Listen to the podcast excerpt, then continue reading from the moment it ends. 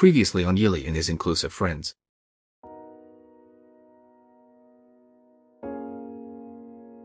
毅力是我所认识的朋友里面最博学跟看书最多的人，而且我经常跟我的女儿说：“你看我这个朋友真的是我的宝藏朋友，他看的书全部都是英文原版的。”那这是个非常了不起的一个存在。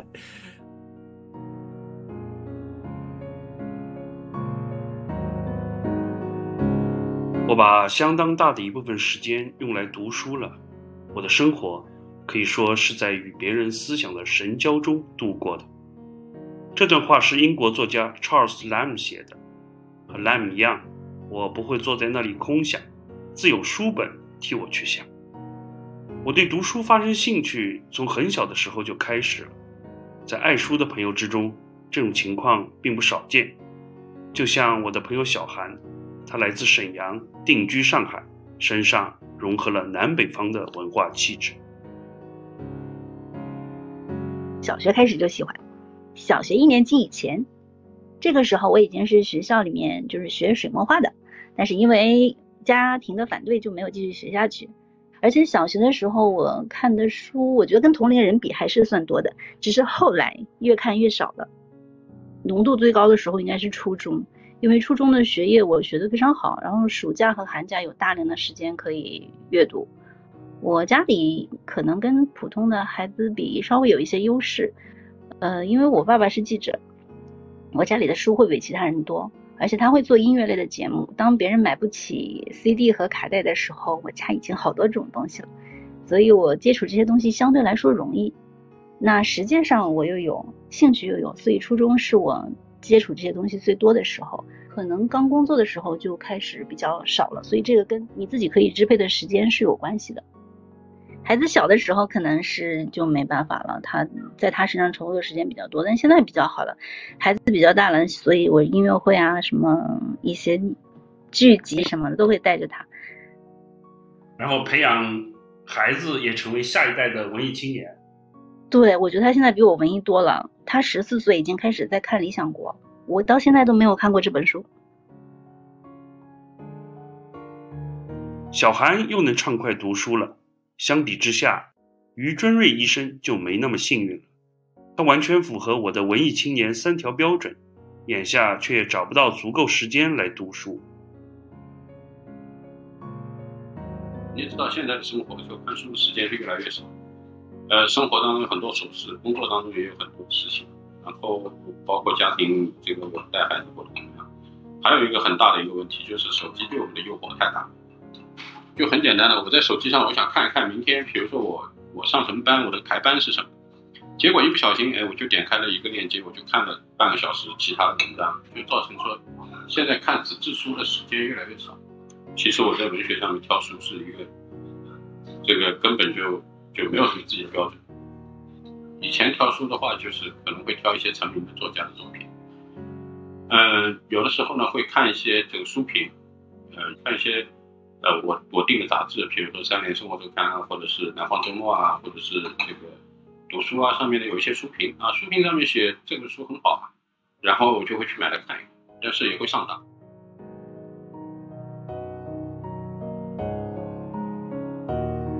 读书从哪里开始呢？面对信息爆炸带来的数字垃圾山，如何才能理出头绪，从所读的书里获得最深刻、最广泛的乐趣呢？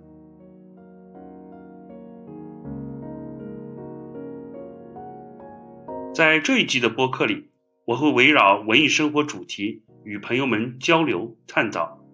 我想努力去展现，在当前的单一价值观的效率社会之中，文艺青年。仍然有栖居的空间。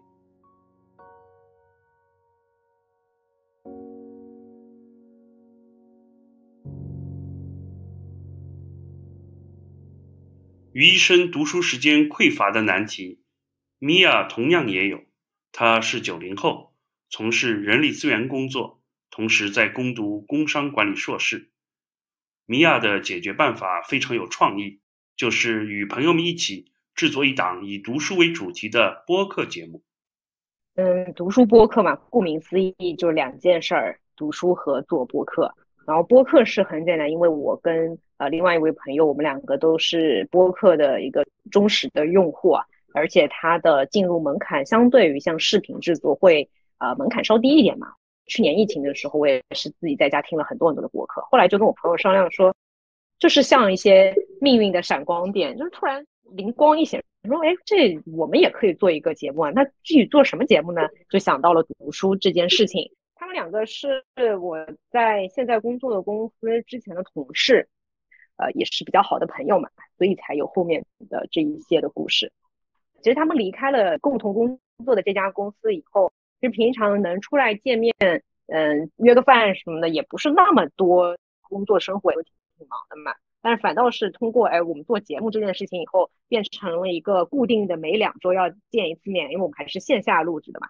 呃，我们也会像对待工作一样认真，会做计划的。我这个 J 人就很擅长选题呀，然后这个大纲啊、策划啊这些东西，一年的 calendar 全部都提前安排。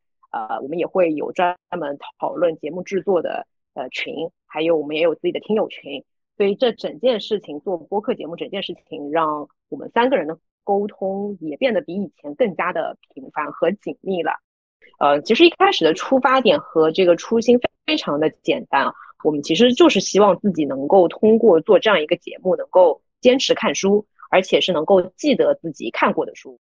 因为我以前自己也会看书，大概一年也就也不不是很多啊，就看十几二十本的样子。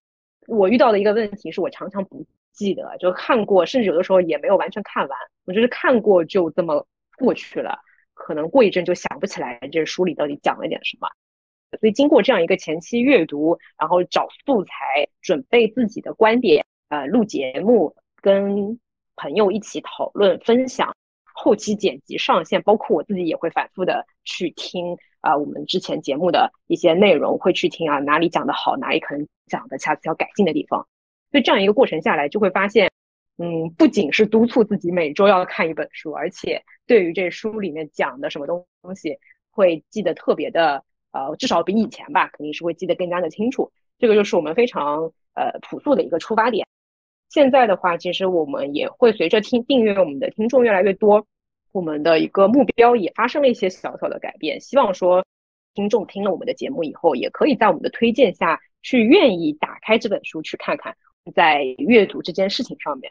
我们希望可以去影响更多的人，让大家喜欢上阅读，喜欢上看书这件事情。确实，现在在这个时代，要要翻开一本书，那可真是太难了，诱惑太多嘛。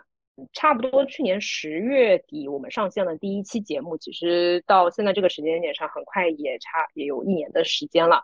嗯，自己的收获感觉还是挺大的。不管怎样，我们读完了，大概一年下来能读完五十本书吧。没有想到自己能够坚持下来，嗯。呃，会跟出版社有一些合作，就也是我们会做一些筛选吧，可能结合我们自己的呃兴趣点和选题的方向，尤其是一些新书吧。Sophie 也是九零后，和米娅一样来自浙江，一样在大学里学过德语，目前是视觉引导师。他关于读书的比喻令我耳目一新。看书这件事，其实我是高中的时候。研究生的时候看的比较多，然后工作之后开始变得减少，反而是要感谢疫情的那两个月，重拾了那个重新阅读的那个习惯。看书的整个过程其实像是又多了一些可以交流的一些朋友。书籍它其实就是另外一种形式的电影，有点像是静态的，你可以个人主观的去选择，哎，我想进入到哪个篇章。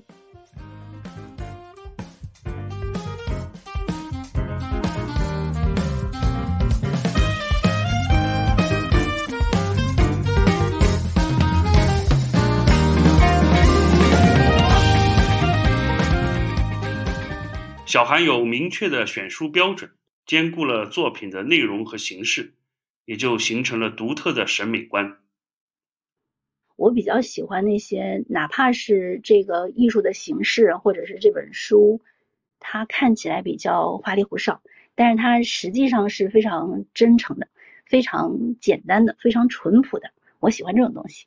哦，比如说小学的时候，我看那个莫泊桑的《羊脂球》。我觉得他写的就很不复杂，但是呢，你就会被他打动。他拿着一个水果篮子在那个车的后面，分明他对其他人都很好，但是这些人回报他的方式就是非常的恶毒。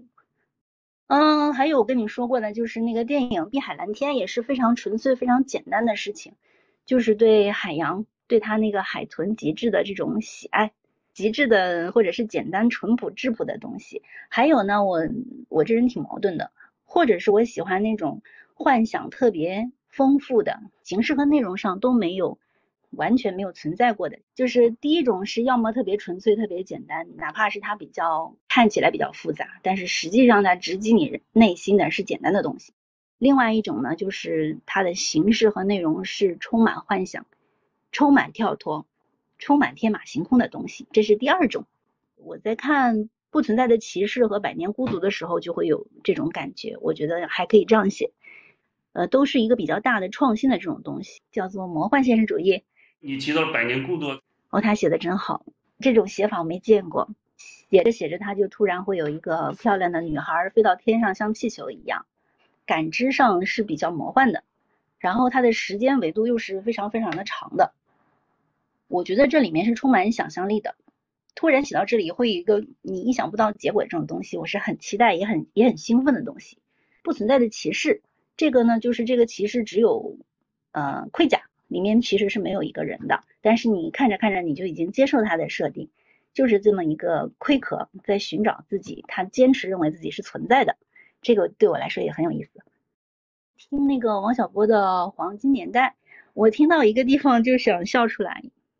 因为他有写到《十日谈》，我小的时候第一本书是《十日谈》，这个确定了我以后阅读的这个方向就是不做作，非常自然，风趣幽默，扎刀扎的比较狠，呃，我就喜欢这种类型的东西。然后我再发现啊，他也喜欢 这个书，所以他写的东西也是这种类型的，这一听就能听出来。我其实觉得我小时候看的东西，我当时觉得嗯好玩，真好玩，挺有意思。嗯，然后现在重新看是不一样的感觉，所以说有些书是是是需要反复看的。小的时候有有看过一点《金瓶梅》，但是当时就是觉得看看随便看看，但是后来可能在三十几岁的时候，我突然觉得，哦，《金瓶梅》是个很大的悲剧。我现在依然觉得它是个很大很大的悲剧，但是你这个时候你很小的时候是不可能理解的。是吗？我一直是为他讲了西门庆和潘金莲的真挚的爱情故事。嗯，也不能这么说。他跟嗯《水浒》的区别是，我现在如果是这两本书给我选，我要选多去看看《金瓶梅》多一些，因为可能《水浒》对女性角色或者对女性的定位是非常不自重的，但是《金瓶梅》的话呢，除了去释放一种大家对金钱或者是性这些。比较朴素，但是很很正常东西的一个认可，而且你可以重新去看西门庆，你放开他是有妻妾成群这件事情之外，他其实是一个老老实实赚钱的人，他其实是一个到死了还维护家庭的人，他是有一些可取之处的。小韩对文学作品的评价，我未必完全赞同，但总是能获得启发和灵感。我们阅读偏好的交集里，有一位加拿大作家阿里斯泰尔·麦克劳德。他文笔很好，叙述细致入微，让读者感同身受。这段描写来自他的短篇小说《海风中失落的血色馈赠》。暮色渐浓，夕阳给万物抹上金光。没有棱角的灰石，向着他们念想的乌罗巴赫然耸起，也漾在这片晚照中。落日信手点染的。还有未长成的云山，往低处藏躲的第一精致而不失刚健的蕨类根茎，如神经般求结的苔藓，瘦小而强硬的越剧。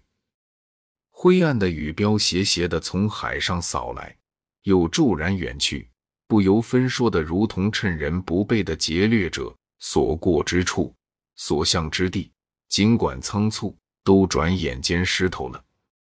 此时。透彻的水珠捕获余晖，把彩虹的万般旖旎都收纳承托起来。港口之外的远方，陆地不可及之处，酝酿着的小暴风雨正在迅捷的逼近。那里海的蔚蓝都暗淡成灰色了，因为雨，因为距离，因为目光也会疲惫的。更远的斯皮尔角之外，有都柏林和爱尔兰的海岸，它们很遥远，但依然是距离最近的陆地，比多伦多和底特律要近。更不用提北美那些更靠西的城市了，他们隔着想象的雾霭，似乎都能朦朦胧胧的望见。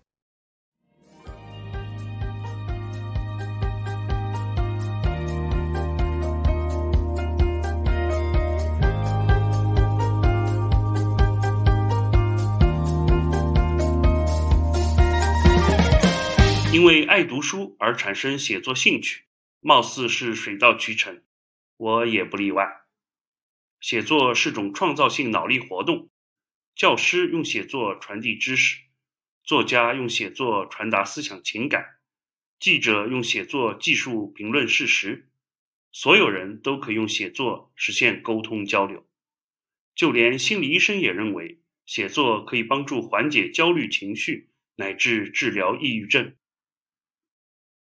嗯，不知道小时候写作文算不算，但是因为一直写，一直受表扬，一直写的还分数还行，可能觉得自己还是能写点东西，会有这种会有这种感觉。另外就是你长期去看别人写，总会有一个自己吸收，然后想把它转出来的可能。因为其实写作只是表达的一种方式，有的人喜喜欢唱，有的人喜欢跳，有的人喜欢写，只是要表达你自己想说的一种方式。小韩的写作动机和我相似，仿佛觉得内心有股能量，非得要释放出来才能觉得畅快。而读者多不多、反响如何，则是相对次要乃至无关紧要的因素。而他敢于提笔写长篇小说的勇气，更是我所不具备的。那我以前立过很多 flag，比如说要给孩子写一个童话。然后我今年就是说我一定要完成这个挑战，就是写一个长篇故事。嗯，就是豆瓣长篇长篇挑战赛，它会限制一个时间，所以这个对我来说就是一开始要去参加的原因，因为没有人逼你，你可能永远也完不成这个东西。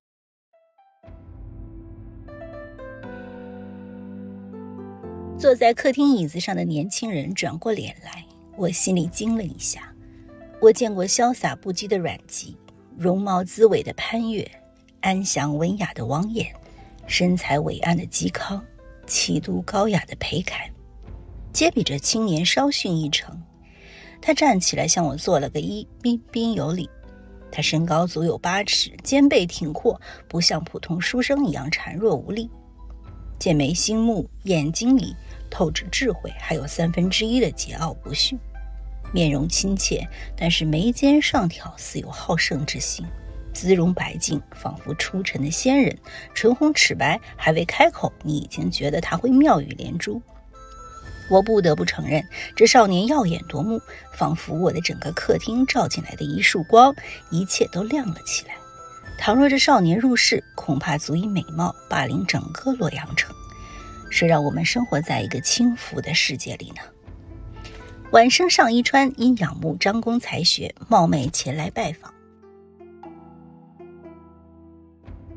这个是因为我年初的时候参加了一个小组长的活动，每一个阶段会有一个人带着大家一起去读一个中国古代的书。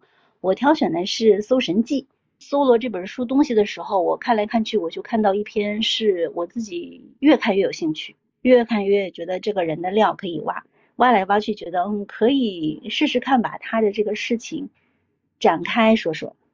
对标的这个主人公，他叫他叫张华，他是生活在西晋时期的一个名臣，但是可能还是大多数人都不知道他，会觉得为这个人有一点点可惜。他分明有这么多事儿，但是大家可能都不认识他。这一次我是真的把它写完了，虽然自己写的还不是特别满意，但是是个好的开始吧。发现自己要动笔的时候，曾经的阅读体验并没有完全能帮助自己去真的写一个东西，而且长篇特别特别的艰难。如果是一开始没有构架好，你要在什么样的时间内要写怎样的框架，到底要出现几个人物，他们以什么样的方式进行交互，就开始的话，是一个比较仓促的行为。然后当时在一开始写的时候，我有想是用第几人称写，我记得那本书叫什么《喧哗和骚动》，然后我就决定试试看，每一章选一个人做第一视角再去讲，凸显几个特别的日子，对他们不同的视角来说发生什么样的事情。幽州的老宅后面的庭院依然可以看到这些大树。循序渐进，渐入佳境，我的步伐逐渐矫健，呼吸逐渐畅快，最后振剑作势。周遭大树的叶子纷纷飘落，狂躁起舞，又好像统一放弃了抵抗，在同一时间心安理得的一下子都落在了地上。一种难以言说的悲伤腾的在心中闪过，不禁感慨：大多数芸芸众生就像这落叶。在空中漂浮、翻滚、颤抖，不知道在哪一场夏日的狂风暴雨中，在顽童或是猛士莫名其妙的摇晃中，在秋风除扫大地的呼唤中，无奈的委顿于地。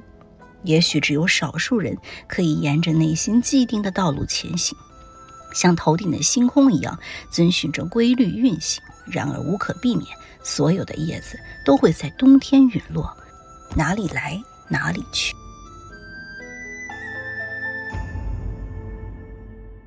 以后我再也不 diss 别人了，因为长篇是个很艰难的事情。像比较好的作品，我们知道的有一些可能会写上十年，那比较短的话也没有说几个月就能写好的，所以这个需要一个长期的积累，需要一个精心的策划。然后呢，会觉得自己读的书还是太少，因为我在写他的东西时候，他毕竟是一个古代的人，我即使把他所有的阅历，他这个朝代所有的其他跟他有名的人或者好玩的事情都塞进去。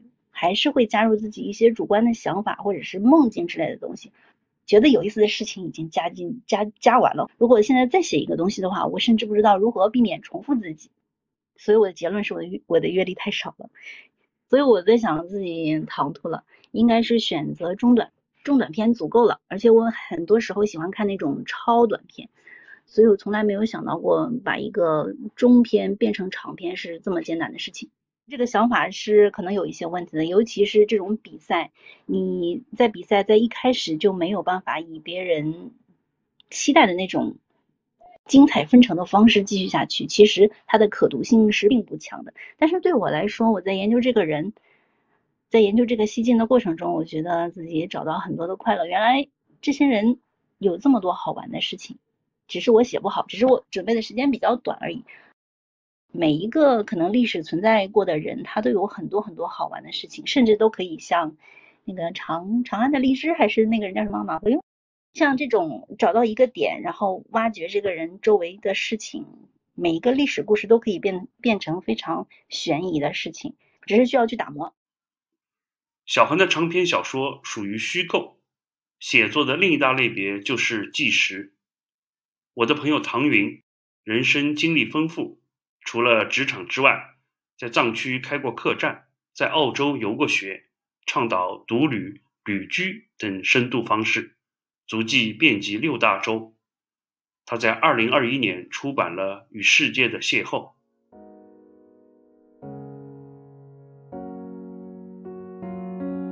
我相当喜欢西贡下雨的时候，无论是坐在街边的小椅子上，喝一杯鲜榨果汁。还是面对一杯底下铺着炼乳，上面慢慢滴漏着的越南咖啡，都能让我十分自然地陷入沉思。如果是纯粹的旱季，街上无数混乱的摩托车会让人崩溃；但是雨季就清爽多了。我的家乡南宁就是这个样子呀。我在这里找到天然的熟悉与陌生感。对已离开多年的南宁。又何尝不是这样呢？熟悉且陌生。旅居其实是也是一个很好的概念，就是你要在这个地方住够足够的时间，你才能看到别人看不到的。就是我是比较提倡这种方式的啊，在大理生活的时间长了，就是你接触到各种各样的人。然后今年我在公众号上发过一篇叫。流浪作家陈楠写了一个男孩子，他叫陈楠，就是在大理摆摊儿流浪，然后卖他自己的书。如果你只是去旅行两三天的话，你是不可能接触到这些人。二零一六年开始，我想，啊，我休息一年吧，然后就开始整理我以前的日记，修改。我挑选出来这些故事，跟朋友们分享我最有意思的旅行经历。然后碰到疫情，然后出版商又拖了一年，应该说花了三四年、四五年的时间才把这本书给出版。回客栈取了行李。告别老板夫妇，我背着大包来到旅行社。店里的小姑娘载我去车站。我们驶过西贡夜晚的街头，酒吧街的热闹开始了。一个外国女孩看了我一眼，也许她想，这个怪人半夜是要去哪里？就这样，在别人的热闹中，我告别了越南的大城市西贡。一个人上路了，手上捧着好书，我总是读得津津有味。碰上作者是我认识的朋友，这其中的喜悦更是要加倍了。英国喜剧《旧病复发》里，，Foppington 勋爵有句台词：“把心思用在读书上，不过是想从别人绞尽脑汁、苦思冥想的结果中找点乐趣。”我深深的赞同这句话，乐趣不就是人生的最终目的吗？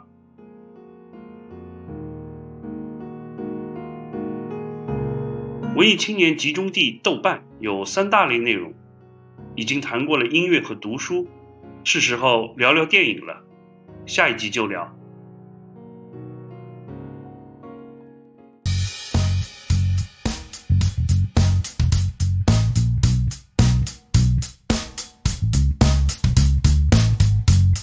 Yili and His Inclusive Friends is produced by Seili.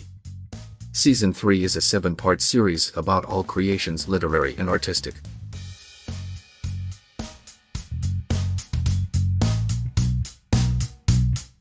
In episode 3, Yili welcomes Tina Han, finance manager, Mio Wu, host of podcast Book Talk, and Kathy Tang, author of book Hello World. With Ernest Yu, radiologist and Sophie Gao, visual facilitator.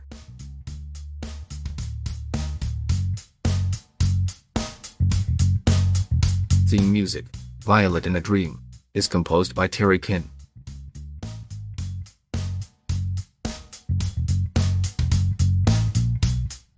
Stay tuned for the next episode.